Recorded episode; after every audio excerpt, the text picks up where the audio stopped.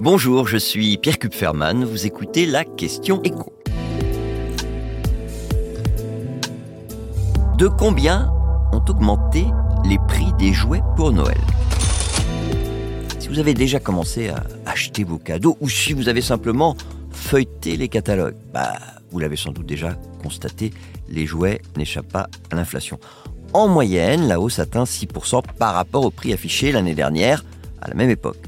Mais ces 6% correspondent à l'évolution des prix des jouets qui figuraient déjà dans les catalogues 2021. Or, chaque année, les grandes enseignes du secteur mettent beaucoup de nouveautés dans les rayons. Un jouet sur deux en moyenne. Donc, avec un prix qui n'est pas vraiment comparable avec celui de l'année dernière, puisqu'il n'y avait pas ce jouet l'année dernière. Sachant que par ailleurs, ces 6% de hausse, bah, c'est une moyenne. Il y a des catégories de jouets dont les prix augmentent beaucoup plus les consoles de jeux vidéo par exemple, plus 44% selon 60 millions de consommateurs, envolée liée à la pénurie de composants électroniques qui a entraîné de fortes hausses de prix dans tous les produits euh, qui utilisent ces composants. Mais vous avez aussi les jeux de construction, et notamment ceux de la marque Lego qui cette année a augmenté ses prix à deux reprises.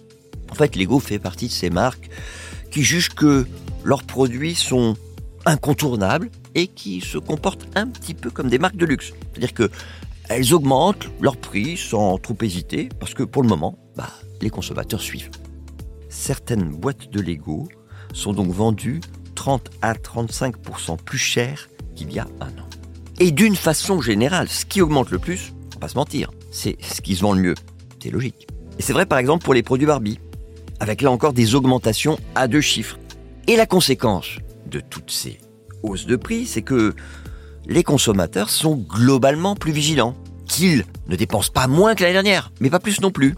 Donc, qu'est-ce qu'ils font? Bah, Ils sont plus sélectifs et mettent davantage de jouets à moins de 30 euros dans leur panier. Vous venez d'écouter la Question Éco, le podcast quotidien pour répondre à toutes les questions que vous vous posez sur l'actualité économique.